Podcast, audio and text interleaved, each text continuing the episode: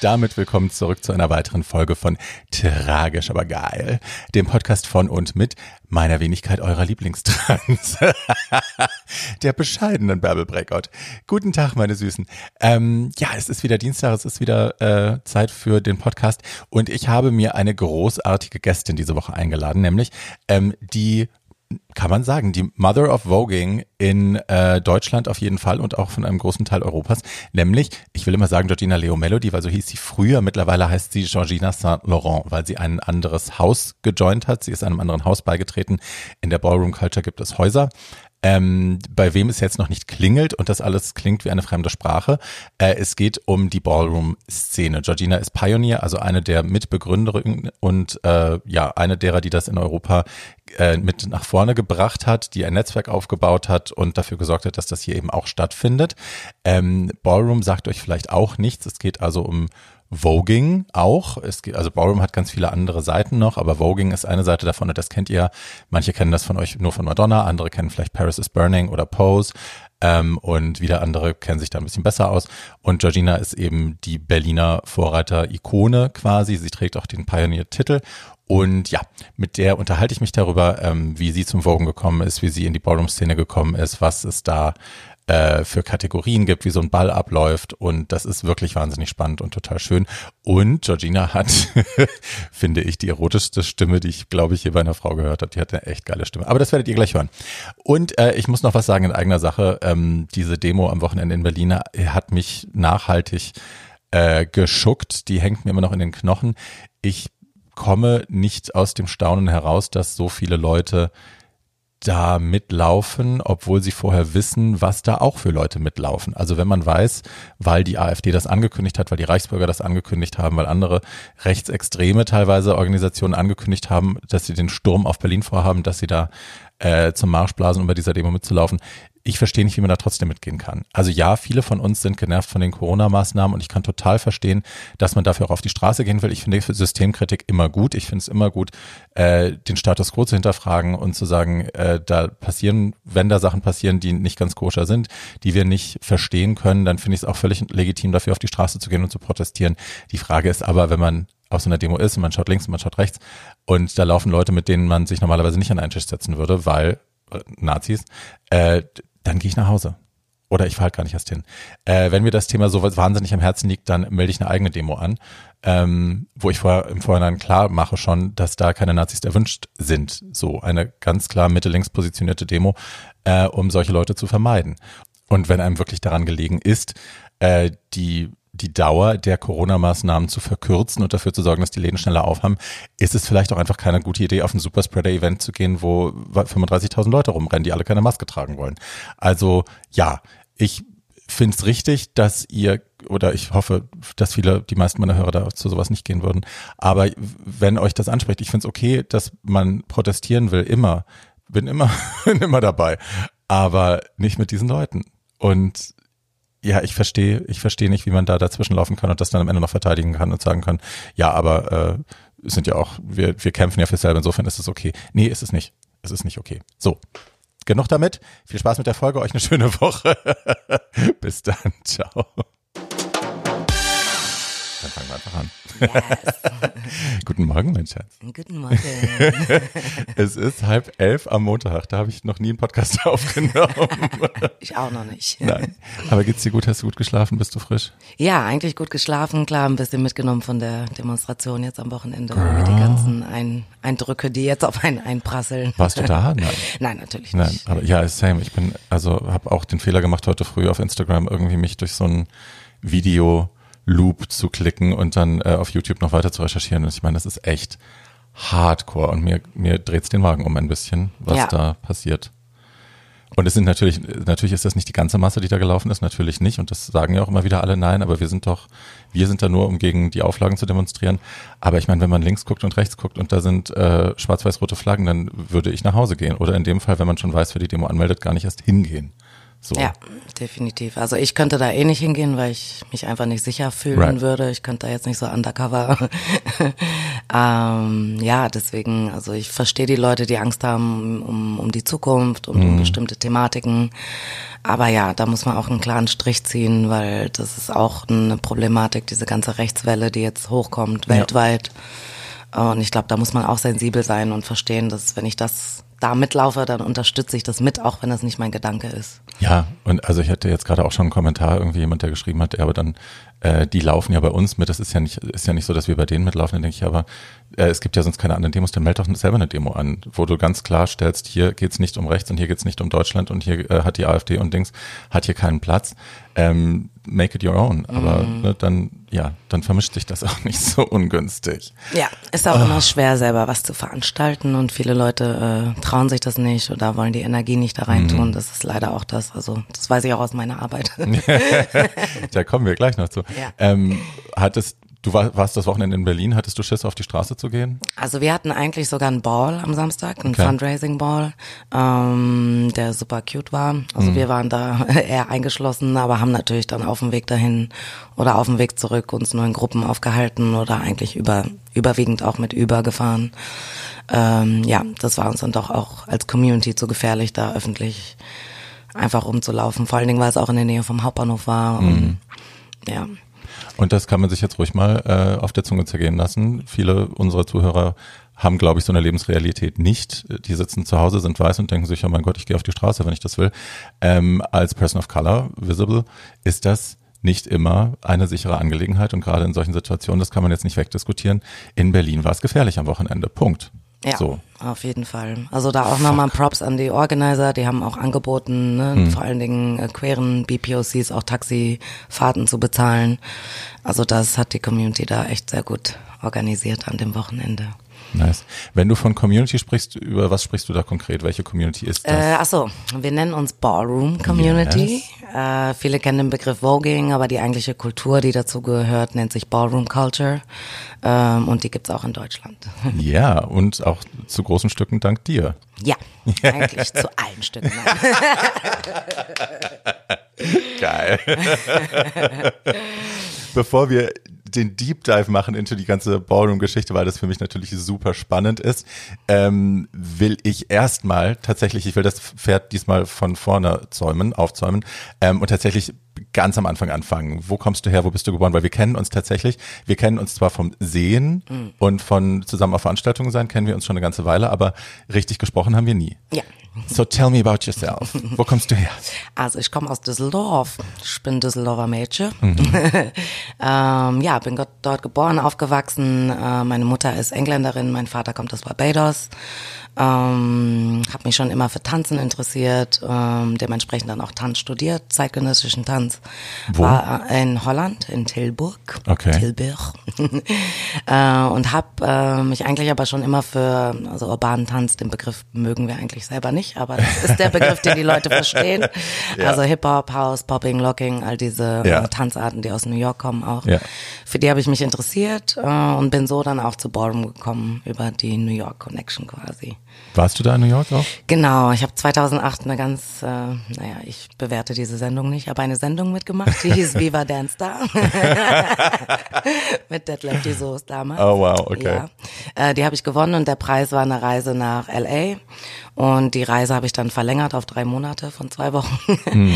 und bin dann halt nach New York, äh, weil das eben mein Ziel war, dort die, die Underground-Szene kennenzulernen. Ähm, ja, das war in 2008 und ja, dann bin ich dort dahin, drei Monate, oder beziehungsweise New York waren dann zwei Monate und dann auch die nächsten Jahre jedes Jahr wieder zurückgegangen für drei Monate, weil so lang kann man ohne Visum dort bleiben. Ja.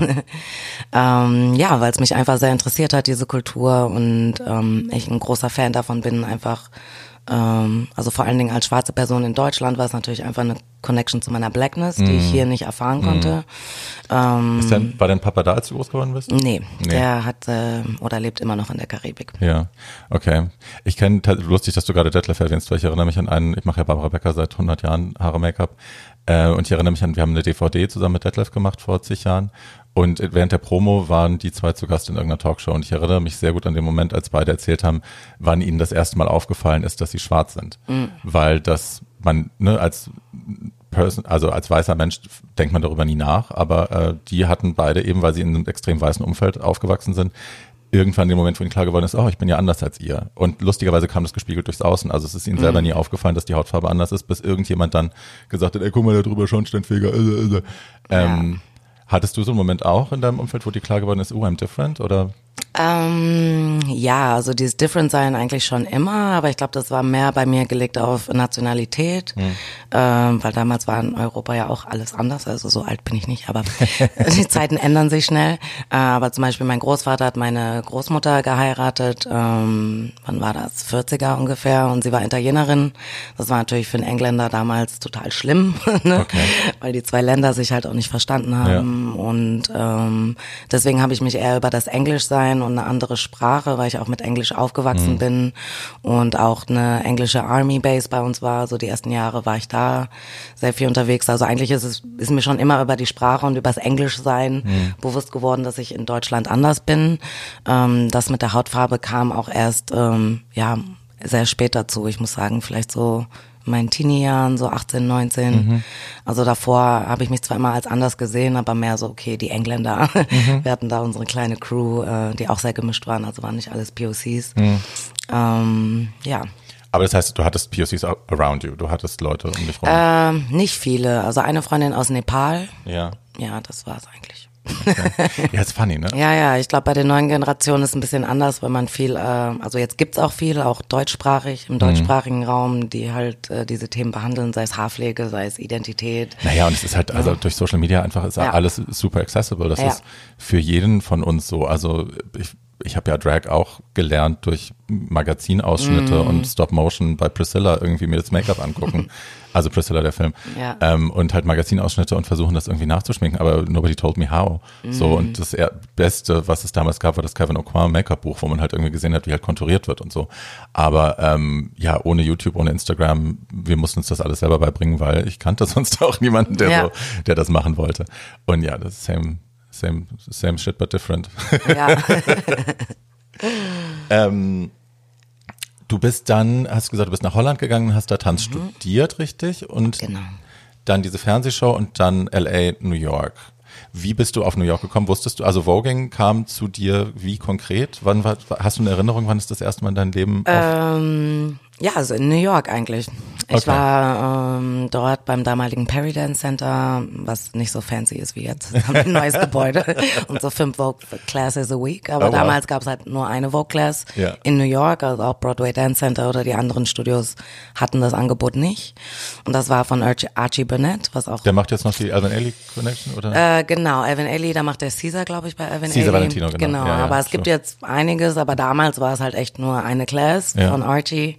Äh, die habe ich dann auch genommen und war halt direkt schockverliebt und habe ihn auch gefragt, wo, wo gibt's mehr davon? Und die meisten Sachen in New York, also damals ähm, passierten ja mehr in Clubs oder ähm, in den Vogue Nights.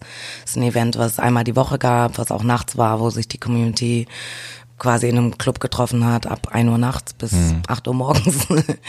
ähm, ja, und so konnte ich die Kultur halt dort äh, hautnah quasi kennenlernen. Mhm. Zur gleichen Zeit äh, gab es in Europa einige Hip-Hop-Konzepte, also Hip-Hop-Battles, die Voging oder Wacking damals noch Mhm. ähm, quasi eingefügt haben als urbane Tanzart. Ähm, und da war Archie oder Benny Ninja oder Javier Ninja, die waren dann auch ab und zu mal in Europa, damals in Paris überwiegend. Dort bin ich halt auch hin, um die Workshops zu verfolgen. Also ähnlich wie viele Pioneers in anderen Ländern sind wir halt nach New York gereist oder wenn es in Europa irgendwas gab, waren wir halt alle, die alle fünf, die es gab, da. Ähm, ja, so habe ich Voging eigentlich kennengelernt. War das damals, das war nach Madonna, obviously? Mhm. Ja.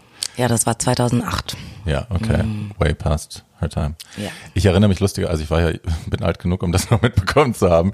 Erinnere mich damals, als Vogue rauskam, also ihr Song, ähm, dass das, also Massenphänomen klar, aber dass es lustigerweise überall eingeschlagen ist, weil du gerade auch Hip-Hop gesagt hast. Wir hatten bei uns äh, die ganzen, die ganzen Türkenjungs sind so, die halt so super mas toxic masculinity mäßig unterwegs waren. Alle am Wogen. So, und ich dachte auch so, hey. Geil. ja, das war, es hatte was Vereinendes. Das finde ich ganz spannend. Ja, manchmal äh, sagen oder höre ich das von Leuten oder schreiben mir auch noch Leute, die gesagt haben, ey, damals, wo Madonna rauskam, gab es es ja auch bei uns auf eine Art und Weise, ne? Aber ich glaube, der Zugang ist meiner Generation uns natürlich einfach viel einfacher, ne? Ja. Also der neuen Generation noch mehr als ich, weil die ersten Jahre musste ich echt nach New York, um mit Mhm. diesen Leuten zu reden und wissen, wer die sind. Jetzt gibt's halt hunderte Facebook-Gruppen, YouTube-Channels, Instagram-Channels, ne? Right. Also für mich war am Anfang äh, daran zu kommen an die Informationen auch viel schwerer, als es jetzt ist und natürlich für mich trotzdem leichter als wahrscheinlich für die Generationen vor mir.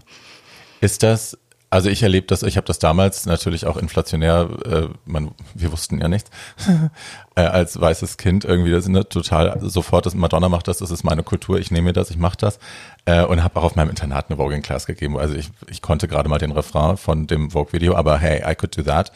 Und äh, es hat mir 15 Punkte beschert. Geil. Ähm, und die Leute hatten Spaß, also so, so what. Aber äh, mittlerweile ist das ja tatsächlich ein Ding, wo viel Annektierung auch passiert aus weißen Kreisen, wo sich das gegriffen wird und Leute damit irgendwie das quasi nehmen und run with it und Geld damit verdienen.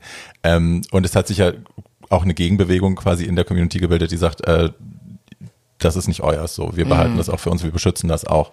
Ähm, ist das ein stetiger Battle, der da stattfindet, oder ist das, äh, gibt es da relativ klare Grenzen, die eingehalten werden?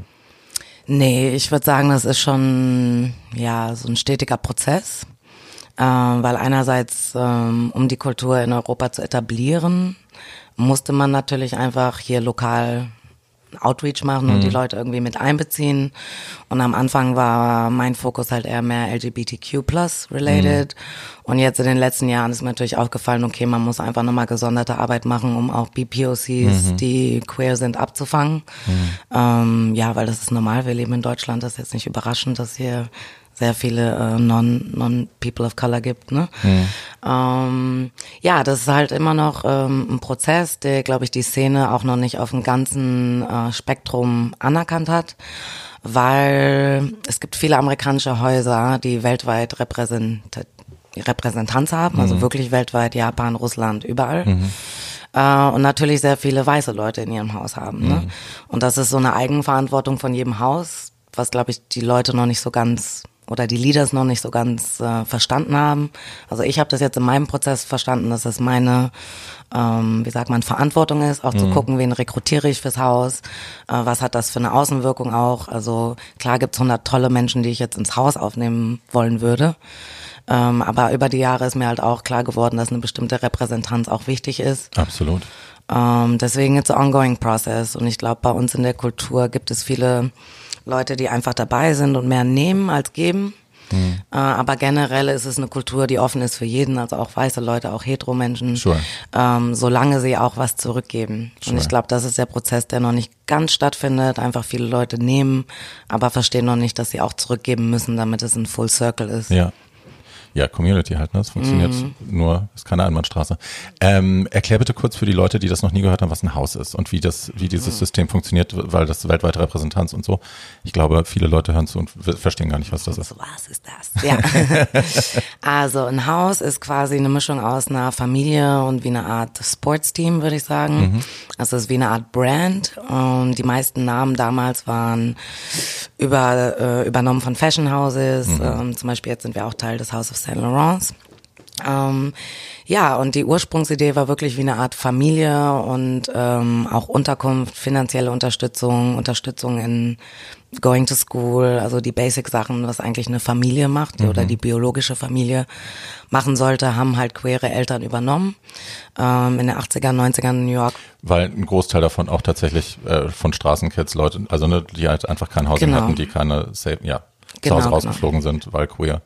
Ja. Genau, ja. Also das war so die Hauptinitiator in New York, weil ja, vieles ist draußen auf den Piers passiert, auf den Straßen, Christopher Street, viele hatten keine Rückzugsmöglichkeiten und so haben sich halt diese Strukturen gebildet als Support. Äh, outside the Ballroom, in Ballroom natürlich eher wie so eine Art, ja, wie so ein Fußballteam. Man hat seine Jünglinge, man erzieht die, ähm, man trainiert die. Ähm, ja, we try to strive for excellence, so würde ich das mal, mal ausdrücken. Und äh, intern ist natürlich dann schon wie eine Familie. Man hat Brüder, Geschwister, äh, Parents. Ich bin Mhm. zum Beispiel die Mutter. Äh, manchmal gibt's auch einen Vater, manchmal nicht. Manchmal gibt's nur einen Vater, like in real life. Gibt's auch mal zwei Mütter? ja, gibt's auch manchmal. Nice. Ähm, ja, also das ist das ähm, generell die Erklärung dieser Struktur und die meisten Häuser kommen aus Amerika und haben sind unterteilt in Chapters. Das heißt, es kann zum Beispiel ein New York Chapter Berlin geben, Chapter, ja. ein West Coast Chapter, ein Florida Chapter, ein Russian Chapter, ein German Chapter und so verteilt sich das dann über die Welt und diese einzelnen Chapter können, aber müssen nicht, aber können auch eine einzelne Mutter haben. Das heißt, man kann auch Mother of the French Chapter sein, so wie ich Mother vom European Chapter bin. Dann gibt's eine Overall Mother, die quasi über allem steht. Also da gibt's ähm, ja so ein bisschen wie so ein Franchise, könnte man das sagen. Ne? Ja, ich war ja mal äh, Mitglied bei einem schwulen Nonnenorden, bei den Schwestern der perpetuellen Indulgenz. Das sind äh, ja, ist ein queerer, muss man sagen, queerer Nonnenorden, Ja. ähm, die in San Francisco gegründet sind, irgendwie, ich glaube sogar noch vor der AIDS-Krise und dann aber vor allem während der AIDS-Krise eben Aufklärungsarbeit gemacht haben, Präventionsmittel verteilt haben, ähm, Spenden gesammelt haben und so. Und äh, da gibt's auch eben das Mutterhaus und dann gibt's eben verschiedene Häuser überall und man durchläuft auch so verschiedene Stadien, bis man dann fully professed Sister ist. Also ich war erst Postulantin, dann war ich Novizin und dann war ich irgendwann Schwester und dann gibt's aber auch für jedes Haus also das Hamburger Mutterhaus und das Berliner Mutterhaus hatten jeweils noch eine eigene Mutter und so. Also es ist nicht so unähnlich. Ich kann da. Ja, es ist äh, lot like Drag Culture. Also Ja. Drag Houses funktionieren ja auch ähnlich, Ja. jetzt die nicht im Kontext von Ballroom sind. Ähm, ja, deswegen, ich glaube, das ist schon alles ein sehr ähnliches Konstrukt. Und du hattest dein eigenes Haus gegründet auch, ne? Genau, 2012 hatte ich dann das House of Melody gegründet, was quasi das erste deutsche Haus war. Generell gibt's nicht viele europäische Häuser. Es gibt noch das House of Vineyard, was ein holländisches Mhm. Haus ist, und das House of La Durée, was ein französisches Haus ist. Ich habe jetzt gerade heute gelesen, irgendeins, ich meine, in Dresden gesehen zu haben. Ist das neu? Äh, also in Dresden gibt's kein Haus, da haben wir aber, war das letztes Jahr? Ja, letztes Jahr den, ja, ja, letztes Jahr den ersten Ball gemacht im Okay. Hygienemuseum, auch mit der Schwestern, die waren auch da. Okay. Also wir hatten da ein bisschen mit den Dresdner lokalen Leuten Connection gemacht, weil es im Hygienemuseum war und deswegen auch um Sexualität ging. Mhm. Ähm, natürlich auch HIV und all diese Sachen, ein bisschen Awareness schaffen. Ähm, ja, das war auch ein sehr schönes Event, muss man sagen. Nice. Ja. Ich, also ich kann mich erinnern, ich wurde mehrmals eingeladen von euch auch, ähm, Celebrity Guest Judge dann zu sein, also so lokale Prominenz äh, quasi zu, zu machen. Ähm, und das waren faszinierende Abende, diese Balls. Wenn man das halt wirklich nur aus dem Film und aus dem Fernsehen kennt, like me, also ich hatte auch da wenig Berührungspunkte vorher, ähm, dann wirklich dazustehen und diese Categories zu sehen und zu schauen, wie, wie kreativ die Kids da rangehen und was die sich ausdenken. Ich erinnere mich noch an diesen einen Typen, das war dieser ähm, irgendwas mit Eastball. Mhm, Journey to the Far East. Journey to the Far. East, genau, der hat dann, der hat irgendwie so einen, einen Walk gemacht und hat dann Curry äh, in den Händen gehabt und hat es so in die Luft geschmissen. und also A war es als visueller Effekt total geil, aber B hast du es halt dann auch gerochen. Ne? Also es hatte Ja. irgendwie so eine, so eine auf allen Ebenen funktionierende, super impressive, also ja, es war Hammer. Ähm, erklär uns kurz, wie so ein Ball abläuft, was die Kategorien sind, was das Ziel ist. Also ein Ball ist quasi, wo wir uns treffen, das ist so unser Community Space, ähm, wo wir uns hauptsächlich zusammenfinden als Community. Es ist eine Competition, so ein bisschen wie unsere Olympics oder Grammys, so eine Mischung aus beidem. Ähm, ja, die Häuser treten in verschiedenen Kategorien gegeneinander an. Man kann auch im Ballroom sein, ohne Teil eines Hauses zu sein, dann ist man ein 007, also ein bisschen wie James Bond, also Okay. Free Agent. Ähm, ja, die Kategorien, äh, das ist jetzt ein bisschen längerer äh, Exkurs, aber ich äh, That's okay. I'll break it down. Ja. Also wir haben äh, Überkategorien und diese Überkategorien sind dann unterteilt in mehrere Kategorien. Ja. Äh, grundsätzlich gibt's Fashion Categories, das wäre der erste große Überbegriff, natürlich Voging und Ballroom inspiriert von New York und Vogue Ja. Magazine, den Top Models of the 80s und 90s und den großen Fashion Houses. Das heißt, es gibt einmal Categories wie Best Dressed, da geht's echt darum, wie so ein Red Carpet Look eigentlich, so ein Hollywood Look. Äh, Labels, ähm, Mhm. Aber da, da wird dann nur gelaufen. Also es ist Genau. jetzt nicht in diesen Kategorien, dass alle schon Tanzen, nein, Dippen, gar nicht, nein. gar nicht. Also eigentlich gibt's nur drei Kategorien, wo man tanzt. Und wir haben bestimmt noch 20 andere Kategorien, wo man nicht tanzt. Ja. Aber Voging ist halt das, was die meisten Leute kennen, das, was am meisten auch von den Medien genutzt wird, weil Right. es einfach sehr offensichtlich ist und Right. sehr attractive, I guess. Ja. way. Ja, also bei den Fashion Categories, nein, da geht's echt nur ums Aussehen und die Präsentation der Kleidung, also ähnlich wie im Fashion-Bereich. Ähm, ja, Best Dressed Labels, ähm, das ist eine Kategorie, die daher kommt, dass sich damals natürlich mit Wealth und mit ähm, Freiheit und mit äh, Macht Mhm. auch viel über Kleidung definiert hat. Und ich kann mir das jetzt leisten, ich kann mir eine Gucci-Tasche leisten, ich kann mir einen Chanel-Mantel leisten und deswegen bin ich in der Gesellschaft höher anerkannt oder werde ich höher Mhm. anerkannt. Also das ist die Kategorie Labels, da geht's echt darum, wer hat die meisten Labels und welche Labels. ähm, Und die müssen auch echt sein. die müssen auch echt sein, ja. und je nach, äh, wie der Ball ausgeschrieben ist, auch von der aktuellen Saison oder Vintage. Wow, also das, ist, okay. das geht dann nochmal in, de, in Detail meistens. Äh, dann haben wir Bizarre und Bazaar, was ein bisschen mehr ähm, die kreative Art ist. Das heißt, man muss seine Kostüme selber machen. Mhm.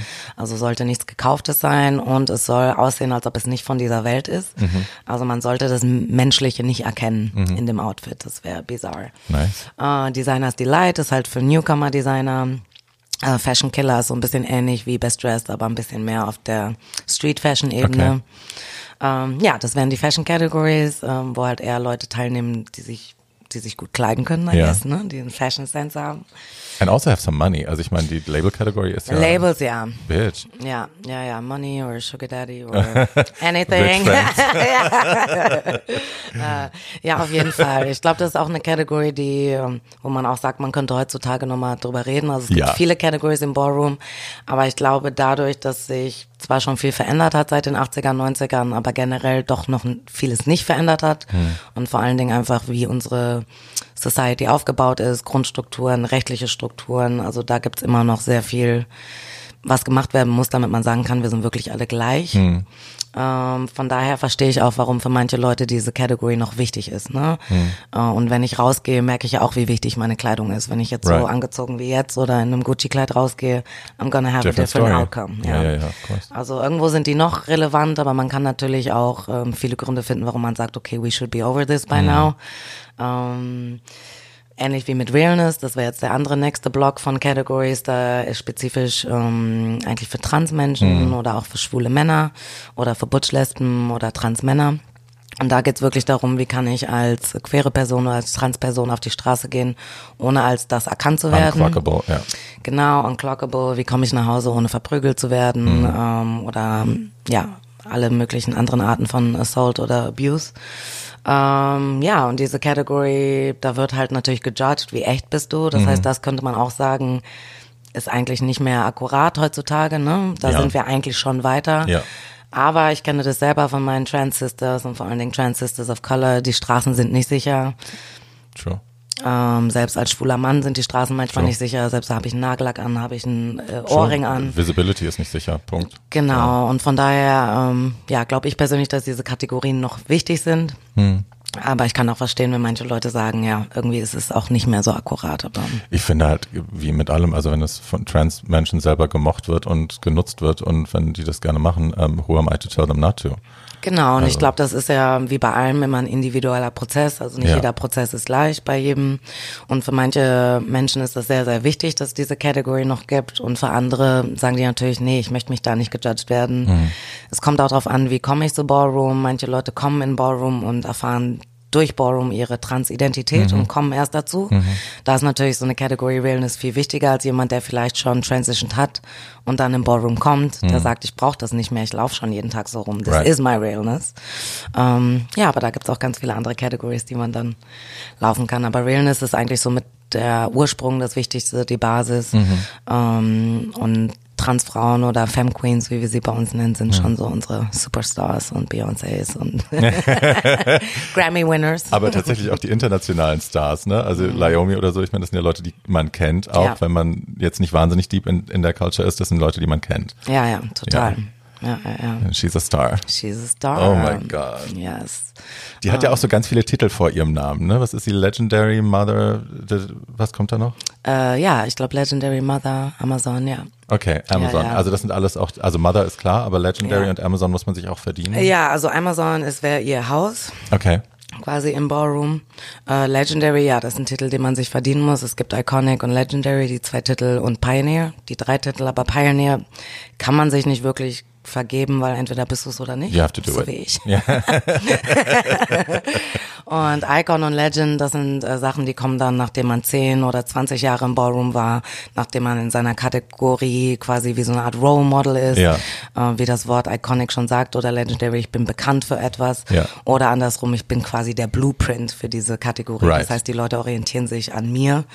Ähm, und ja, Leomi ist definitely legendary für Vogue Femme, weil sie ja, hat da sehr viel beeinflusst. Ja, Ja. Ähm, aber wir waren eigentlich bei den Categories, genau. ne? I digress. Sorry. Fashion, Realness haben wir abgedeckt. Ja. Äh, Face and Body Categories. Äh, generell hat Ballroom das Prinzip, oder so wie es damals die Categories entstanden sind, weil am Anfang gab es sehr basic Categories, weil es mehr Drag Queens waren, überwiegend Drag Queens Ja. in der Szene äh, oder Transfrauen. Äh, von daher waren die Categories more about the look, it was more about the Showgirls, damals Right. Mhm. natürlich the feathers, the beads, the big. The flashy. Genau, dann irgendwann mal in den 90er war es halt mehr in Richtung Designer. Ne? Mhm.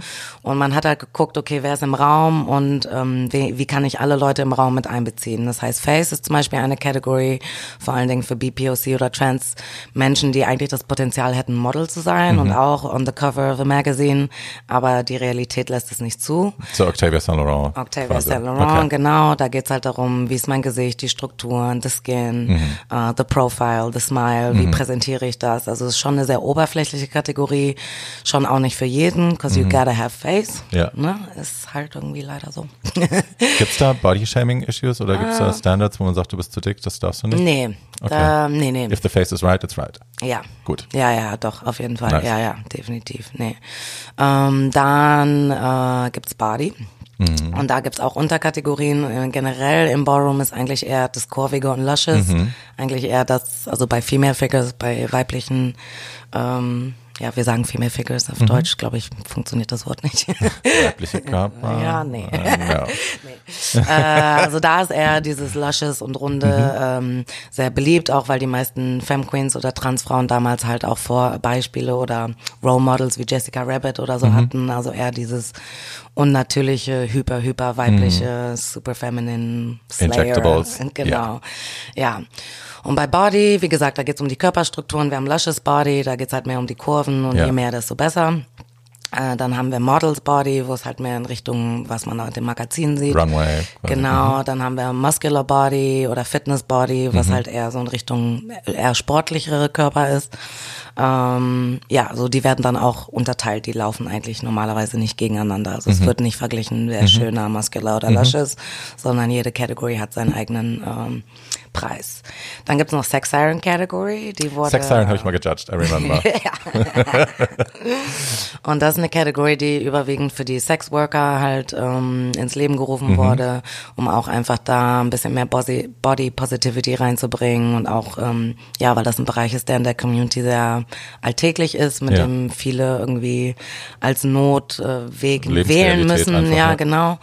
Ähm, ja, und um das einfach zu zelebrieren, um Sexualität zu zelebrieren, um einfach die Sexual Power, die man selber ownen kann, zu zelebrieren, gibt's halt diese Category äh, Sex Siren. Also das wären so Body- und Face-Categories, die es gibt. Und dann kommen Mhm. Und wir da wird auch Wert drauf gelegt, dass es besonders erotisch präsentiert wird, oder? äh, ja, ich würde sagen, ähm, da gibt's auch wieder unterschiedliche Arten, das zu präsentieren. Also ähnlich wie was man persönlich an Sex mag. Manche mögen halt hart, manche eher kuschelig. Ne? Also da gibt's ja auch persönliche Okay. Präferenzen. Aber es geht halt mehr um the tease, more um, Mhm. um dieses Verführerische. Ne? Weil wenn man überlegt, das sind auch oft Streetworker. Mhm. Du kannst natürlich nicht auf der Straße gehen, dich da nackt hinstellen und Hu machen, um deine ist klar. Kunden anzuziehen. Du musst halt irgendwie teasen. Ne? Ja. It's the art about it. Ja. Und ich glaube, darum ist, ist halt eigentlich die Essenz. Aber natürlich, in einem Ball gibt's verschiedene Arten, wie das dann ausgelegt wird. Aber Right. ich sag, das ist so die Essenz ähm, davon. Muss, will da kurz einmal reingrätschen, aber behalt den Faden. Mhm. Ja. Ähm, ich erlebe das sehr oft, wenn ich hier in Deutschland auch mit queeren Menschen spreche, dass immer noch eine Stigmatisierung besteht gegenüber Transfrauen, die anschaffen gehen. Ähm, und ich habe das lange nicht verstanden, bis mir irgendwann klar geworden ist, die, also das viele hier davon ausgehen, dass, naja, die haben doch die gleichen Chancen wie ich, die können doch auch sich einen normalen Job besorgen. Warum machen die den Job?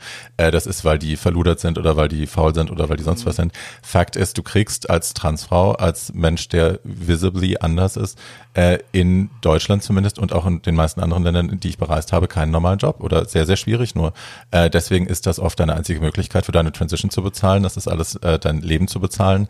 Ähm, auch wenn du nicht transitionen willst, aber du musst ja trotzdem irgendwie leben. Äh, und manchmal ist das einfach der einzige Ausweg, ohne das pathologisieren zu wollen oder ohne sagen zu wollen, äh, man darf nur Sexwork machen, wenn man keine andere Wahl hat. That's not what I'm saying. Aber ähm, ich bin sehr dagegen, dass das so stigmatisiert wird, dass man sagt, mein Gott, äh, die könnte ja einen anderen Job machen, aber äh, she chooses to do this. Für ganz viele Leute gibt es keinen anderen Weg. Punkt. Ja, das kann ich auch noch bestätigen. Also auch aus unserer Community gibt's Leute, die vor ihrer Transition so normale Jobs hatten, mhm. Ausbildung, alles. Ne? Also es heißt natürlich nicht immer, dass man uneducated ist. Ja. Kann alles heißen oder die Bedingungen können alles geben. Und natürlich jetzt äh, nach der Transition ist es super schwer, da auch im gleichen Job Berufe zu finden, obwohl sie ein Resümee hat. Ne? Mhm. Und dann überhaupt auch erstmal den Namen ändern zu lassen, ist natürlich komisch, wenn dann ein anderer Name da steht, als was du visuell repräsentierst und ja. wer du überhaupt bist. Ja. Also das ganze System, ähm, ja, erschwert es doch sehr für Trans-Menschen da Berufe zu finden. Absolut. Definitiv, ja. Ja. Next category. Next category. ähm, dann gibt's eigentlich die Performance Categories, das wäre so der Abschluss. Mhm ähm, was die Leute als Voging kennen. Mhm. Und auch dort gibt's drei unterschiedliche Stile. Also angefangen hat Voging mit Old Way, äh, damals auch Pop Dip and Spin oder einfach nur Performance genannt. Ähm, Hauptelemente sind Posing, das ist so ein bisschen die Performance-Art, wie man in Madonnas Vogue-Video genau, sieht. So. Ne? Sehr also geradlinig, genau. Ja. Caesar, Valentino, ja. Willy Ninja, ja. Ähm, also sehr geradlinig, inspiriert vom Martial Arts, vom Popping, vom Breakdance, vom Military Style. Ähm, alles sehr elegant, sehr langsam precise. Habe ich es ähm, falsch im Kopf oder sind das so Egyptian ja, genau. Stimmt, Egyptian habe ich jetzt ja. vergessen. Ja, genau. Hey, ich wusste yes. was. ja, genau. Und Egyptian Poses ähm, aus dem Old Way kamen dann New Way und Vogue Femme. Mhm. Uh, New Way ist quasi die Weiterentwicklung. Das heißt, auch die Musik hat sich geändert. Am Anfang waren es eher von den Records die B-Sides von irgendwelchen Disco-Songs mhm. oder irgendwelche Dub von irgendwelchen Disco-Songs. Dann ging es natürlich mehr in House, mehr in Techno. Das heißt, New Way ist mehr inspiriert auch von dieser neuen Musik, schnellere Musik. Ähm, die Linien wurden schneller, komplexer. Ähm, das Element von Stretch wurde geaddet, weil damals waren die Olympischen Spiele sehr beliebt in mhm. Amerika. Das heißt, man hat halt ähm, den Turnern zugeguckt, den Eiskunstläufern mhm. und hat sich da halt ähm, ja dieses extreme Flexibilität abgeguckt. Das heißt, das ist ein zusätzliches Element von New Way, abgesehen von Linien und Präzision, dass man halt auch Stretch mit einbauen muss. Ja. Und gleichzeitig kam vom Old Way Vogue Femme, was am Anfang Femme Queen Performance war, also Performance von Transfrauen. Ja. Und die haben quasi den Old Way einfach flüssiger ähm, gezeigt, ähm, runder, die Bewegung einfach ein bisschen, wenn man so will, femininer ausgeführt. Ja. Ähm, ja, und so hat sich der Stil Vogue Femme dann entwickelt und bis jetzt auch eigentlich am meisten entwickelt, würde ich sagen, von den drei Stilen mhm. oder sehr populär geworden. Wenn man, also Ayasato Bambi, diese mhm. beiden Japanerinnen sind ja. das, glaube ich. Ist das Femme oder ist das New Way? Oder das wäre jetzt mehr New Way, an dem okay. die sich bedienen, weil es echt mehr Arme, mehr Hände sind, geradlinige Winkel. Also es gibt auch eine separate Kategorie, die heißt Hands Performance oder Arms Control, wo es halt wirklich nur darum geht, mit den Händen oder mit den Armen eine Geschichte zu erzählen. Und das ist, glaube ich, das, wo von die am meisten inspiriert waren. Mhm. Ja. Ja, irre, ne? Die beiden. Ich habe ja. irgendwann vor, weiß gar nicht wie viele Jahren, dieses eine kleine Snippet gesehen, das, was sie, glaube ich, auch viral gemacht hat und mhm. dann berühmt gemacht hat, bevor sie mit Madonna getanzt hat und was weiß ich wem. Ähm, dieses Can I Get a Bump und dann geht's los. Das ist ja eine Class, die sie gegeben haben. Und ich habe echt, ich hab, weiß nicht, ich habe das wahrscheinlich 300 Mal geguckt und jedes Mal immer noch so, fuck. Also diese Schnelligkeit und diese Kontrolle, die die haben, ich pack das alles in die Shownotes, keine Sorge. Äh, ihr könnt es zu Hause auch angucken. Das ist schon also für jemanden, der damit wenig Berührungspunkte hat, ist das also fast unübermenschlich, wenn man das so anguckt, dass man denkt, wow. Ja, und in dem Fall ist auch besonders, weil die sind ja eigentlich nicht im Ballroom und das, was sie machen, ist ja auch kein straight-up Voging, also mhm. schon sehr inspiriert, aber dadurch, dass deren Qualität halt so gut ist, ne, also die machen es halt echt mhm. gut, ähm, ja, sind auch super viele Leute wegen diesem Video dann auch zum Voging gekommen. Das weiß oh, ich auch noch. Ich habe dann damals unterrichtet. Also ich möchte wie Ayasato tanzen. Ich so, okay. also es gibt dann doch manchmal schon ein paar Videos oder Ereignisse, wo man dann schon merkt, okay, das hat eine Influence und Leute mhm. kommen jetzt und wollen das jetzt mhm. machen. Und Ayasato war auf jeden Fall, obwohl sie nicht im Ballroom sind, ihr, haben die das dann durch ihre Bewegungsqualität und das auch sehr klar war, dass es Voging war, äh, dann doch da sehr viel bei, zu beigetragen, dass mhm. viele Leute damit angefangen haben. Ne? Ja, das, wir sprechen gleich noch über Pause und so, das, das ja. wird ja auch sicherlich einen Influence gehabt haben jetzt, äh, wie viele Leute wogen wollen. Oskar, geh mal runter. Komm mal her. Das wollen wir jetzt nicht. Dankeschön. Sorry. Ja, ich wollte zu den Categories noch sagen, Genau. um das abzuschließen. Äh, also abgesehen von all diesen Categories, die wir haben, äh, werden unsere Categories auch immer noch unterteilt in, ja, ich würde es jetzt als Identity nennen. Ähm, das heißt zum Beispiel, die schwulen Männer bei uns im Ballroom nennen wir Butch Queens. Ja. Äh, Transfrauen nennen wir Femme Queens. Transmen bei uns auch Transmen. Äh, Butch Lesben wären zum Beispiel Butch. Ähm, Cis-Frauen wären Women. Äh, und die Kategorien werden dann auch in das unterteilt. Das heißt, es kann zum Beispiel Butch Queen Face geben oder Women's Face oder Drag, habe ich vergessen. Drag gibt's auch bei uns. Oder Drags Face. Das heißt, es wird auch, abgesehen von den einzelnen Kategorien, auch immer noch in Identität äh, unterteilt, weil es dann leichter zu judgen ist. Und ähm, man sucht natürlich in den verschiedenen Identitäten auch nach anderen Kriterien. Ne? Drag Queen, you gotta be beat. Ne? Right. So, Gut geschminkt heißt Gut das. geschminkt, genau. dann bei den Butch Queens eher umgekehrt, also bei den Männern dann eher, okay, you can still have some Make-up, aber es sollte nicht Ja, geschminkt not aussehen. too much. Genau, noch natürlich. Ja. Ja, also das auch nochmal dazu. Also unsere Kategorien werden dann auch nochmal in diese Identitäten unterteilt, damit es auch ein bisschen fairer ist ähm, und damit man auch bestimmte Sachen einfach nicht gegeneinander ähm, judgen muss. Ne? Ja. Welche Energy ist da Ja. more valid oder Ja, ja, ja, ja. Und äh, gejudged wird das Ganze dann von verschiedenen Leuten aus der Community im Idealfall. genau, ja, ja, ja. Also am Anfang, wie gesagt, äh, war es halt auch sehr schwer, die Szene aufzubauen, weil 2008 gab es halt in Europa vielleicht ein oder zwei Personen, ähm, wo man überhaupt hätte sagen können, die können judgen. Ne?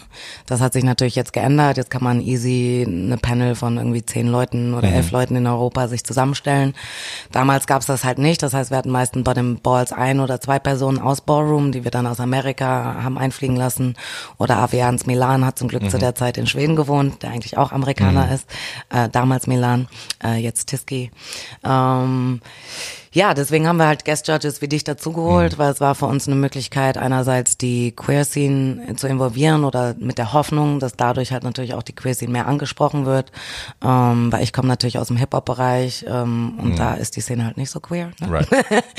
Ähm, ja, deswegen war das damals quasi unsere, ja, eine Sache, die wir gemacht haben, die wir heute natürlich jetzt nicht mehr machen, weil es nicht mehr notwendig ist. Ne? Ist, also für mich war das auch eine funny Experience. Ich habe mich natürlich immer total ge- geritterschlagt, geadelt gefühlt, dass ich dafür überhaupt angefragt werde und bin da auch hin, ohne das zu hinterfragen und habe dann, wir hatten eine, das war auch mein letzter Ball, gab es eine Situation, wo äh, Kitty Smile aus äh, aus Paris gelaufen ist und ich habe ihn gechoppt, also ich habe ihm ich habe ihm quasi gesagt, er muss nach Hause gehen, weil ähm, mir der andere irgendwie besser gefallen hat und dann wurde dann später klar, dass das, was ich bevorzugt hatte, eigentlich gegen die Regeln war von dem anderen. Und ich wusste das nicht. Ja. So, und trotzdem hatte ich irgendwie die Power, jemanden, der extra ein paar hundert Kilometer angereist ist, ähm, nach Hause zu schicken.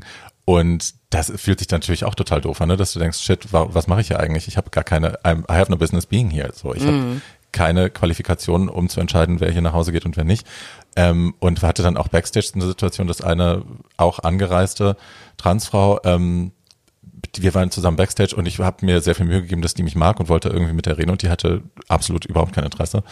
Und ich war auch erstmal so offended, so, "Hä, warum will die nicht meine Freundin sein? Und ich bin doch hier und ich mache es umsonst und so, hey. Ähm, und habe dann auch erst viel später kapiert, so ja, es ist, she's protective so und sie hat keinen Bock irgendwie hier mit dahergelaufenen Mäusen, die eigentlich keine Ahnung davon haben, ähm, ihren Space zu teilen. Und das war aber, also ne, es brauchte auch eine Weile, bis mir das dann irgendwie klar geworden ist aus der Distanz, wo ich dann auch dachte, okay, wow. Aber ich kann natürlich verstehen, dass es für euch wichtig war, erstmal Leute reinzukriegen, um dann, aber das, ja, um das überhaupt machen zu können. Aber das muss ja auch innerhalb der Community ein Kampf dann gewesen sein. Da wird es sicherlich auch Kritik gegeben haben, oder? Ja, nicht? ich meine, damals gab's ja halt noch nicht wirklich eine Community, das war ja das, ne? Und damals wussten selbst die Teilnehmer nicht wirklich, was sie machen. Ne? Also deswegen war es so ein bisschen so eine Balance, weil klar, äh, also ich sag, hätten wir es anders machen können, hätten wir es bestimmt auch anders gemacht, aber ich finde, das ist halt auch der Lernprozess in sowas, ne? Man lernt halt dazu. Und ähm, ja, für uns war es halt damals wichtig, um einfach die Queer Community mit einzubeziehen, vor allen Dingen für mich als Hetero-Frau war es so ein bisschen, okay, I, you know, I want to reach out, I need to reach out und hoffentlich kommt das dann mit der Zeit, wie es sein sollte. Ne? Ähm, ja, deswegen war es so eine Balance, weil einerseits teilweise, ich meine, Paris, die sind natürlich dann schon damals auch weiter als wir gewesen Ja. in unserem Prozess. Ne? Äh, aber für Deutschland gab es viele, die selber noch nicht wussten, what the deal is, what is which category, what is my category, die damals was gelaufen haben, was die nie, heute nie laufen würden. Ne? Also deswegen war es, glaube ich, für alle so ein, so ein Lernprozess. Und ähm, ja, heutzutage wird man es jetzt nicht so machen, weil natürlich die Knowledge größer da ist. Und wie ich Right. gesagt habe, ist die Möglichkeiten bestehen, auch eine Judge Panel hier in Europa zu machen. Ja. Damals mussten wir einfach Leute aus Amerika einholen. Das kostet Ja. natürlich einfach auch. Ne? Also die Szene ist wahnsinnig gewachsen in den letzten Ja. zehn Jahren. Ne? Das ist und gibt's da, also abgesehen von der Pionierarbeit von den Pioneers, gibt's da irgendwelche äußerlichen Faktoren, wo man sagen kann, das hat auf jeden Fall geholfen, dass äh, dadurch gab's irgendwie einen Initialpush nochmal oder so? Also für Deutschland, ja, waren es wie gesagt mehrere Sachen. Ich glaube einmal so ähm, 2013 war ich bei Got to Dance. Das hat auch sehr geholfen. Also da haben mir sehr viele danach geschrieben oder sagen mir jetzt noch, oh, damals habe ich das gesehen, deswegen habe ich angefangen oder deswegen habe ich erst Voging gegoogelt und bin überhaupt erst darauf gekommen. Also auf jeden Fall medialer Output hat ähm, hat dabei geholfen. Ähm, ja, jetzt ein jetzt neulich natürlich Sendungen wie Pose oder Legendary oder überhaupt, dass Paris is Burning auf Netflix war. Den gab es ja vorher auch nur auf YouTube. Dann war der eine Zeit lang auf Netflix auch. Dann gab's ja die Doku, äh, heißt die Pose oder Pose for Me nur? Die über Also Madonna. Ach so, äh, Strike a Post. Strike a Post, Ja. genau.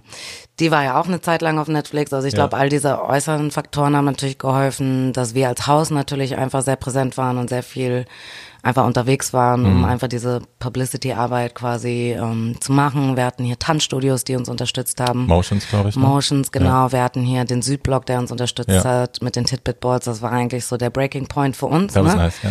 Weil es echt so ein kleines Event war, es war was regelmäßiges und es war was, was in einen, sag ich mal, gay, LGBTQ plus Space schon gebunden war. Ja. Äh, und das hat halt sehr geholfen, um einfach die Szene ähm, ja, aufzubauen und auch Knowledge zu spreaden. Ähm, wir hatten halt ein, ein Aber Festival. Hebbel Theater auch, ne? Ich meine, ich hatte Genau. das Hebbel Theater ausverkauft. Genau, ja, Ball. ja, ja. War ich auch noch dort, stimmt. Genau, da hatte ich ja damals noch ein Voging-Festival gemacht, Right. ähm, das Berlin Voging Out, was halt eigentlich immer so zwischen drei Tagen und eine Woche war, mit intensiven Workshops, Panel? Filmviewing. Äh, den Namen oder die Brand gibt's nicht mehr, Okay. ähm, aber die Arbeit machen wir natürlich Aber das Festival noch. so in der Form, dass wir Äh, also nicht unter dem Namen. Okay. Ja, unter dem Namen gibt's das jetzt nicht mehr. Äh, du hast gerade schon Paris is Burning erwähnt. Mhm. Ähm, für Menschen meiner Generation war das nach Madonna, glaube ich, der erste, oder es, Madonna war ja nur quasi der, der, das, das Briefmärkchen auf dem großen Brief.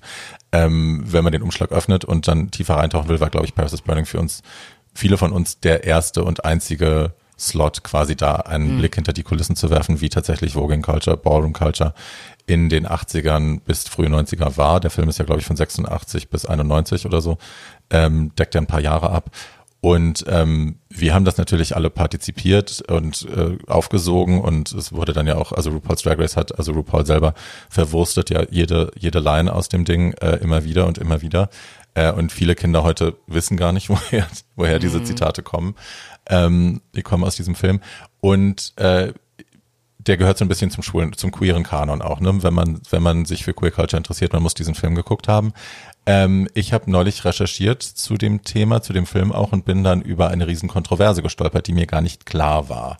Nämlich, dass äh, viele der Teilnehmer am Film, viele der Leute, die da gefilmt und gezeigt wurden, äh, später die Regisseurin äh, Jenny, wie heißt sie, Jenny Livingston, äh, verklagt haben, weil sie sagen, sie fühlten sich ausgebeutet und ähm, vorgeführt quasi. Äh, ja, hast du Ja. da eine Meinung zu? Ja, also ich denke, einerseits ist der Film super wichtig, also wie du sagst, in, in der Gay- oder Mhm. Queer-Community einfach, aber vor allen Dingen auch in der Ballroom-Community. Ähm, auch für mich wie so eine Art Bibel, also immer, wenn es mir irgendwie schlecht geht oder so, gucke ich mir den Film auch immer wieder nochmal an. I just love it. Ähm, und ja, also das Gute daran ist, dass man natürlich die Hauptakteure und die wirklichen Legends und Icons und Pioneers, wo, von denen viele nicht mehr im Leben sind, einfach miterleben darf. Ne? ist natürlich auch ein, ähm, für uns einfach ein super Privileg, da diesen Einblick zu haben. Ja. Ähm, und gäbe es das Material jetzt nicht, wer weiß, wie die Kultur sich dann weltweit verteilt hätte Right. oder ob. Right. Oder ob mit so viel Input, weil es doch sehr viel schon Basic Input gibt. Ja. Ne? Also auch fact-wise im Vergleich zu jetzt Pose. Ne? Also Ja. das ist ja mehr Hintergrundwissen als eigentlich Ballroom-Wissen. Ja. Ähm, Naja, und Pose ist ja auch ganz schön glossy, ne? Also Ja. im Vergleich zu Paris is Burning, da Ja. siehst du halt den, da siehst du, wie es war. Und bei, bei Pose ist ja schon, das hat alles diesen Ryan Murphy Schmalzfilter oben drauf. I love it, aber ja. Ja. Und ja, negativ, wie gesagt, dass die Leute nicht dementsprechend kompensiert wurden. Es Mhm. gibt auch Stories, ich meine, ich war nicht da, so I don't really know, aber es gibt auch Leute, die gesagt haben, ja, die ist da einfach hingekommen mit so ein paar Papierchen, hier unterschreibt mal, ich mache Mhm. eine, eine Research-Arbeit für meine äh, Uni. Ich meine, sie war, glaube ich, 23, wo sie Mhm. den Film gemacht hat. Ja, und dann kommt da so ein großer Kinofilm raus, der irgendwie über fünf Millionen, glaube ich, inzwischen eingespielt hat. Mhm. Und im Vergleich dazu war die Kompensation der Künstler halt sehr, sehr gering. Na, sie hat dann ja, also sie wurde ja verklagt und Genau. hat dann ja, ich glaube, 30.000 Dollar locker gemacht und die wurden dann auf die Leute je nach, je nach Screentime Ja. verteilt. Ähm, ja, es gab ja dann How Do I Look von Wolfgang Buschmann, heißt der Ja. Buschmann? Wolfgang, Wolfgang Busch. Busch. Mhm. Ähm, auch wieder ein weißer Mann, glaube ich, aber äh, der hat ja dann quasi den Mädels danach nochmal die Möglichkeit gegeben, sich auch anders zu positionieren. Also Octavia Sonoran war zum Beispiel auch in, in How Do I Look, die auch im Original, also in Paris is Burning war. Ähm, ich habe den Film, der war echt schwer zu kriegen. Ich habe den dann für Research, ich habe den, hab den äh, Director selber angeschrieben. Der hat auch geantwortet, lustigerweise, lebt in New York, Ja, hat geantwortet. Deutscher. Ja, ja, aus Heppenheim, lustigerweise. Mein Internat war ja auch in Heppenheim. Ähm, und genau, hat sich gleich zurückgemeldet und hat mir dann gesagt, ich kann den auf, ich weiß nicht, Vimeo, glaube ich, habe ich den gekauft. Äh, ich kann einen Link, ich packe einen Link in die, in die Shownotes. Ähm, um den auch nochmal zu sehen. Das war natürlich auch toll, aber es ist ganz anders ne, als, als Paris is Burning. Paris is Burning ist ja wirklich in der Ball Culture. Ja. Und da ist ja eher so ein bisschen, wir zeigen Runways und so, es ist so different. Ja, ja. Aber die Interviews sind toll. Ja, ja, also Wolfgang Busch hat auch zusammen mit ähm, Kevin Ultra Omni gearbeitet. Kevin Burns, der ist vom House of Ultra Omni und ist eigentlich auch so ein Ballroom-Historian. Also ein, einer aus der Community, der das selber ja, sehr ernst nimmt und die His Historie auch aufschreibt. Ähm, ja, ich glaube, das sind ja sehr unterschiedliche Filme. Mm, Und wie gesagt, für die Community, glaube ich, ist es halt einfach, der Film hat sehr viel dazu beigetragen, dass es sich verbreitet, aber gleichzeitig wird, wie du gesagt hast, sich sehr viel von dem Film bedient, allein diese ganze Sprache, Ja. Realness, Yes Queen, Girl, keine Ahnung, all diese Wörter, die einfach, genau, The Shade, die einfach rumgeschmissen werden, Reading, Ja. aber keiner weiß so wirklich, True. woher es kommt, was True. es heißt. Ähm, Ich muss lustigerweise bei Dorian Corey muss ich, also Dorian Corey ist äh, im Film ist eine, ich meine Transfrau Mhm. im Film, nee? Ähm, ja, ich glaube eher die erste Generation ist so ein bisschen schwer zu sagen. Die haben sich alle es- Drag Queens genannt. Die haben sich alle Drag genannt, Marsha weil da war ja, Queen, ja. Trans noch nicht so ein Right. Begriff. So, Aber ja. sie hatte Brüste. Ja. So. Heute wäre sie wahrscheinlich eine Ja. Transfrau. ähm, und sie sitzt da in ihrem Spiegel und schminkt sich und erklärt eben Reading und erklärt Shade und hatte zu dem Zeitpunkt einen toten Mann in ihrem, in ihrem Kleiderschrank eingeklebt in eine Plastikplane. Ähm, man ist sich, das wurde erst nach ihrem Tod entdeckt, man ist sich bis heute nicht sicher, was genau der Hergang war, ob das äh, ein, ein jemand war, der sie bedroht hat und sie musste sich wehren und sie wusste als Transfrau, wenn sie damit zur Polizei geht, wird sie eingeknastet. Ähm, man ist sich nicht sicher, aber es wurde auch bei Post nochmal verarbeitet. Ich glaube, in der, in der zweiten Staffel äh, ist eine ähnliche Storyline. Ähm, und ich finde es immer saulustig, diesen Film zu gucken. Und sie sitzt da und ist so super eloquent und toll und sagt so tolle Sachen. Und ich denke die ganze Zeit, nur, you've got a secret. Ja, total. ja, funny. Ähm, was ein, also eine dieser Sachen, die ja, also Drag Race ne, benutzt ja eben so viele Dinge aus, aus der Ballroom Culture, ohne sie dann wirklich auch richtig zu erklären.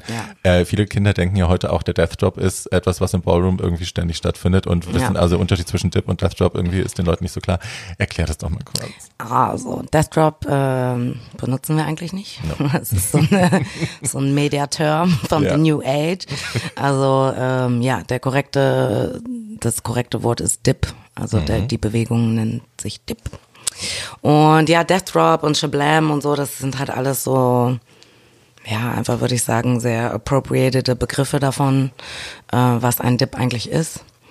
Und ähm, ich weiß auch gar nicht, wo der Begriff Death Drop jetzt genau herkommt. Wahrscheinlich, weil die, Drama die Dramatic Dips, also so nennen wir die Dips, die sehr dramatisch aussehen.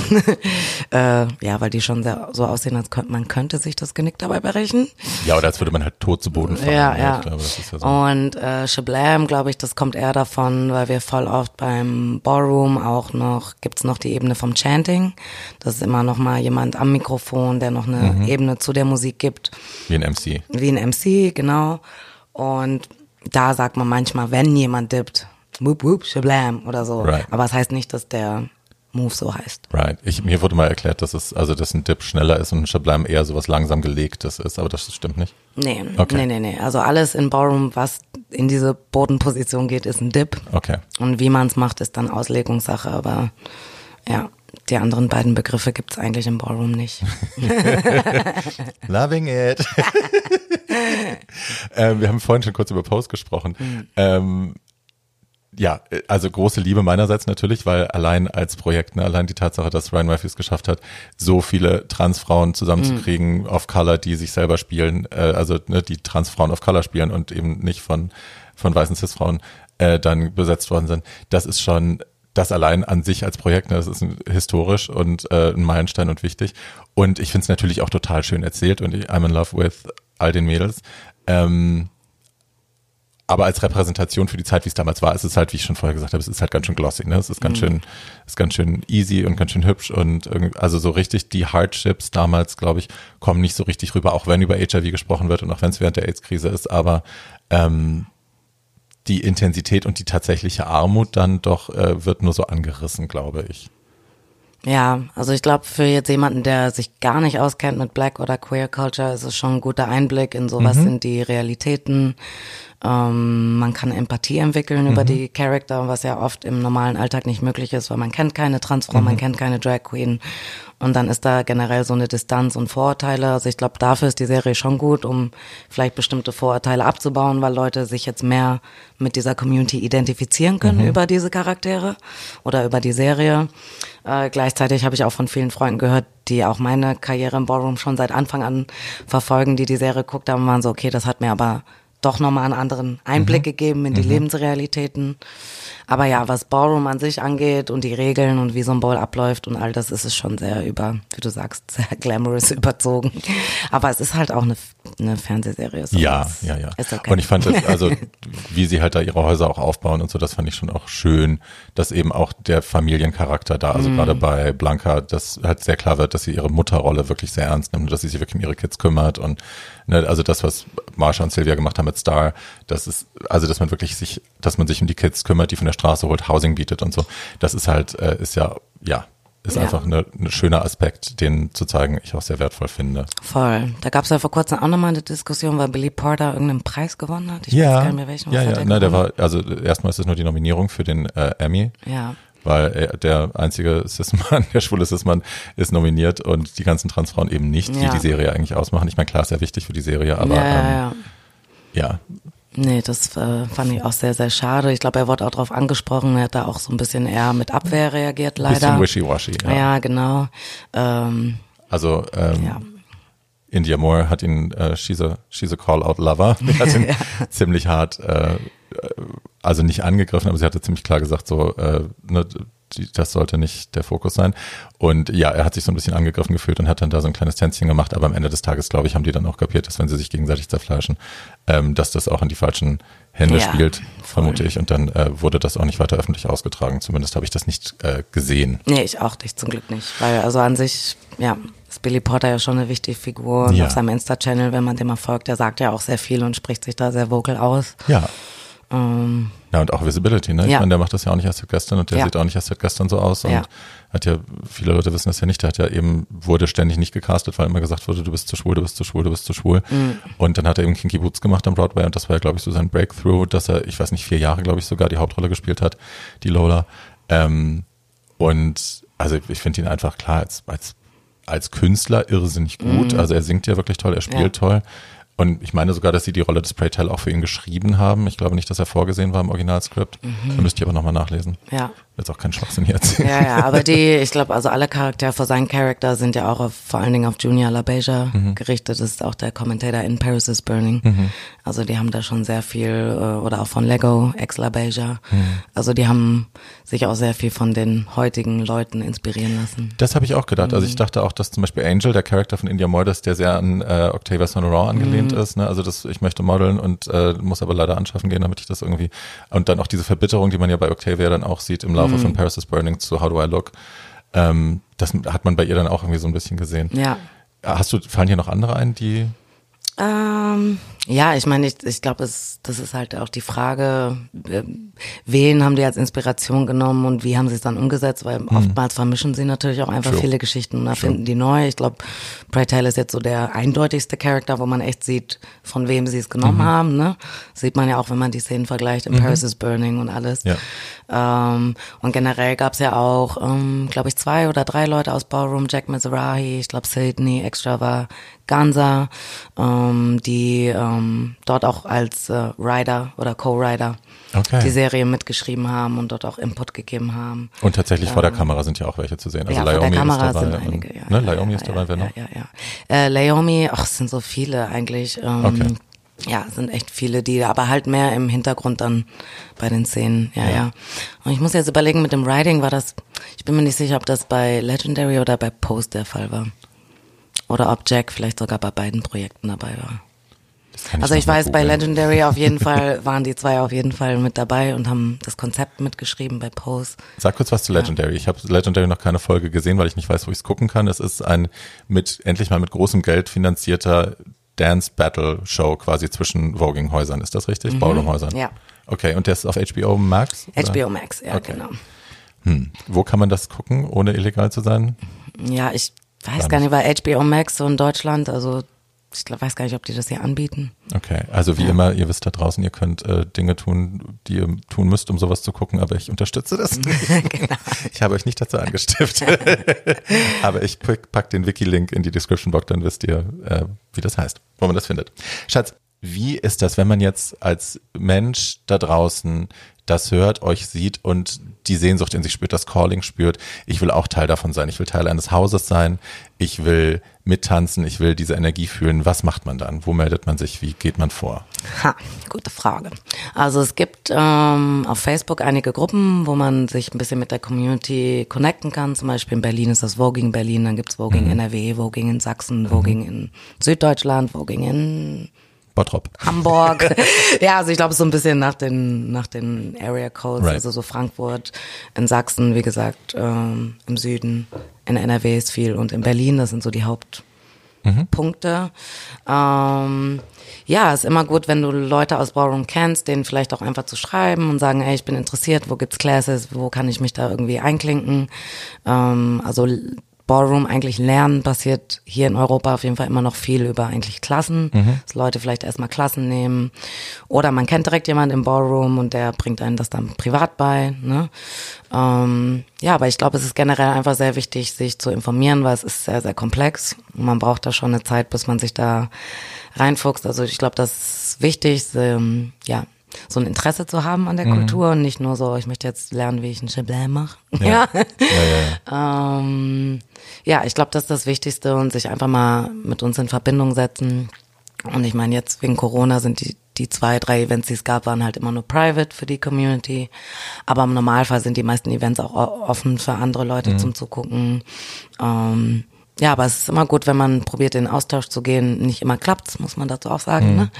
Aber ähm, eigentlich ist die Community doch schon sehr offen, da Leute auch mit aufzunehmen. Und man kann da einfach auch, wenn man ne, Geld rumliegen hat, kann man das doch gerne hintragen und kann das da ausgeben ja, und die Community supporten. Ne? Ja, Weil definitiv. Braucht ja sicherlich auch, kostet alles Geld und ja. Aufwand und Nerv. Ähm, ja, das ist, du schaffst das ja, also du hast ja dein regulärer Job, du tanzt ja äh, für Commercial-Sachen mhm. auch, damit verdienst du deine Kohle und machst das noch nebenher. Hast du noch Zeit für, für Essen und so oder ist das, das muss doch sehr zeitaufwendig sein? Ja, es ist sehr, sehr zeitaufwendig. Also es hat bei mir verschiedene Ebenen. Einmal bin ich eine Hausmutter, das heißt, ich habe nochmal 16 Leute, die sie quasi meine Kids sind, ja, also mhm. meine Family, ähm, also hier in, in Europa. Dann kommt ja noch dazu, dass ich Pioneer bin, das heißt, ich fühle mich natürlich irgendwie verantwortlich für die ganze Szene und dadurch, dass ich sie aufgebaut habe, will ich natürlich auch gucken, dass jetzt die nächsten Schritte weitergehen. Ne? Mhm. Ne? Und wie gesagt, wir hatten auch schon einen sehr intensiven Lernprozess von Anfang an bis jetzt mhm. und viele Sachen, die ich gelernt habe, die ich jetzt auf jeden Fall nicht so machen würde wie damals, aber ich mhm. kann auch erkennen, okay, damals haben wir es gemacht, weil es gab gar nichts andere Möglichkeiten. genau. Ähm, ja, deswegen, ja, es bleibt wenig Zeit, aber es ist ja auch so eine Mischung aus dem, was, was ich einmal so ein bisschen dieser mein Interesse einfach was Gutes für die Welt zu tun oder ich sehe das als meinen Beitrag, weil ich weiß, meine Stärke ist es, Leute zusammenzubringen und das probiere ich dann auch auszunutzen ähm, oder so einzusetzen, dass man das für was Positives nutzen kann. Ähm, ja, es bleibt sehr wenig Zeit.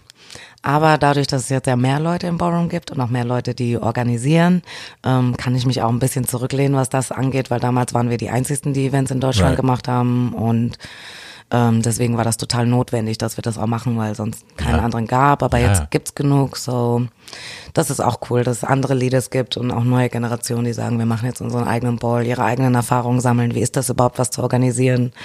Äh, also das ist eigentlich auch ganz, ganz schön zu sehen, dass es jetzt so eine zweite, dritte Generation gibt. Ja. Ich liebe das total, dass jedes Mal, wenn du Pioneer sagst, dass du das mit so viel Stolz sagst. Das, äh, tendenziell sind wir alle ein bisschen dazu erzogen, unser Licht immer so ein bisschen unter den Scheffel zu stellen und zu sagen so, hey, du hast es vorangetrieben, du hast die Szene hier emporgebracht. Und du so, ja, habe ich, Pioneer, bam. ähm, das ist ein sehr geiles Selbstbewusstsein an der Stelle, was mich sehr freut. Aber das ist, glaube ich, auch, ne, wenn man diesen Titel erreicht hat, wenn man sich das erarbeitet hat, dann trägt man den eben auch mit Stolz und es gibt überhaupt keinen Grund dazu sagen, ja, hm, Ja, total. Also es war für mich auch eine, eine Journey, ne? Also auch als, ähm, wie gesagt, Hetero-Person in der Community, gleichzeitig als Person of Color. Also so diese einerseits zu sagen, ist totally my space and I deserve to be here, weil offensichtlich zu einer weißen Person, die jetzt vielleicht queer ist, habe ich immer noch andere Diskriminierung. Aber natürlich als Hetero-Person, ich meine, das sieht man mir jetzt von außen vielleicht auch nicht an, sondern ich bin ja auch in meiner persönlichen Umgebung auch mehr Butch so. Ähm, ja, aber trotzdem war es für mich auch am Anfang, musste ich mir dieses Selbstvertrauen auch irgendwie ähm, ja, mir selber auch zustehen, zu sagen, nee, du kannst hier stehen und du kannst sagen, Ja. you did this, you did this. Ja. Also wie viele Stunden, vor allen Dingen die ersten Jahre, wie viel Geld ich auch privat da reingesteckt Mhm. habe, weil wir hatten halt keine Sponsoren, äh, wie viele meiner Freunde ich damit involviert habe Mhm. und selbst du, Leute, die ich nicht kannte, einfach so, hey, komm, Support, Support. Mhm. Also einfach nach all dieser Arbeit, ähm, klar, freue ich mich, dass es jetzt irgendwo an einem Punkt ist und ja, bin ich auch, ja, auf jeden Fall auch stolz auf das, was was ich gemeinsam mit anderen Leuten, ich habe es natürlich nicht alleine alleine gemacht, Right. das wäre auch Blödsinn zu denken, dass eine Person natürlich. irgendwas alleine aufbaut, aber es braucht halt meistens eine Person, die, die eine Bewegung anführt. Ja. Und solltest du stolz drauf sein. Ich bin also sehr, sehr, sehr dankbar, dass du das alles aus dem Boden gestampft hast mit so vielen anderen zusammen. Aber ja, props to you. Hast du Sachen, die du pluggen willst? Gibt es upcoming Events, wo du sagen kannst, äh, da könnt ihr uns sehen, da könnt ihr supporten, da könnt ihr Geld hinschicken, da will ich euch sehen? Anything. Anything. Also ja, bedingt durch Corona ist natürlich im Moment nicht so viel, was passiert. Ähm, aber ja, nee, da passiert auch erstmal, glaube ich, nichts. Wir hatten zwar schon ein paar Anfragen, aber ich bin mir auch unsicher, ob das dann auch so smart ist, in dieser Zeit der Pandemie dann auch so durchzuziehen. Ähm, ja, weil, wie gesagt, ich möchte auch keine anderen Leuten gefährden. No. Ähm, ja, wir als Haus ähm, sind dabei, einen eigenen gemeinnützigen Verein zu gründen. Ähm, auch in Legacy oder in Memory of Golden Child oder Dominique Rosales. Das war ein Hausmember von uns, die wow, schon vor zwei Jahren an äh, Krebs gestorben ist, auch sehr jung. Ähm, ja, und sie war halt ein sehr liebevoller Mensch und sehr positiver Mensch. Und deswegen probieren wir über Ballroom hinaus, weil das habe ich auch auf meiner Journey gemerkt. Ballroom ist Ballroom und es ist irgendwie ein politischer Space, weil die Bodies direkt, also wir können uns nicht von unserer politischen Message trennen. Ich kann mich nicht von meiner Hautfarbe trennen. Ne? Äh, eine queere Person kann sich nicht von ihrer Identität äh, trennen. Äh, von daher ist es irgendwo politisch, aber ich habe auch gemerkt, dass wenn zu viel Politik und zu viel Awareness und zu viel Sensibilität mit einfließt, dass dann auch der Spaß und diese Offenheit verloren geht in Ballroom. Und deswegen glaube ich, ist es für uns als Kollektiv wichtig, diesen Verein zu gründen, damit wir über Ballroom hinaus halt soziale Issues oder politische Issues ansprechen können und auch ein Publikum outside the Ballroom. Right. Äh, weil oft, klar, denken wir in Ballroom Terms, aber es gibt ja auch Leute, die nicht im Ballroom sind, die trotzdem die gleiche Intersektion haben. Ja. Ne, von Queer, Trans, POC.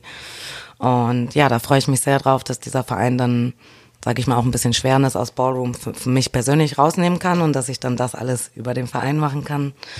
Ähm, ja, und da freue ich mich einfach sehr drauf, ähm, ja, das auch in ihrer Legacy aufzubauen. Schön. Das klingt wie eine sehr gute Idee. Ja. Wo kann man dir folgen, Schatz? Oder euch folgen? Gibt's? Also Instagram, das House of ST Laurent Europe. Mhm, pack ich in die Show Notes. Und mein Instagram ist Georgina Leo, ST Laurent. äh, ja, da kann man uns eigentlich auf Instagram folgen. Mm, Wie gesagt, falls Leute interessiert sind, auf Facebook gibt's die Gruppe Voging Berlin. Da kann man sich dann einloggen und erfährt, was so passiert oder wo die Classes sind. Äh, Emotion sind wir auf jeden Fall, da kann man uns finden äh, montags, mittwochs und freitags. Nee, jetzt donnerstags. Motions ist ein Tanzstudio in Berlin. genau. Sehr schön. Ja. Yay!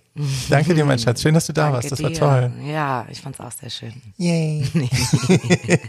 Tschüssi. Tschüss.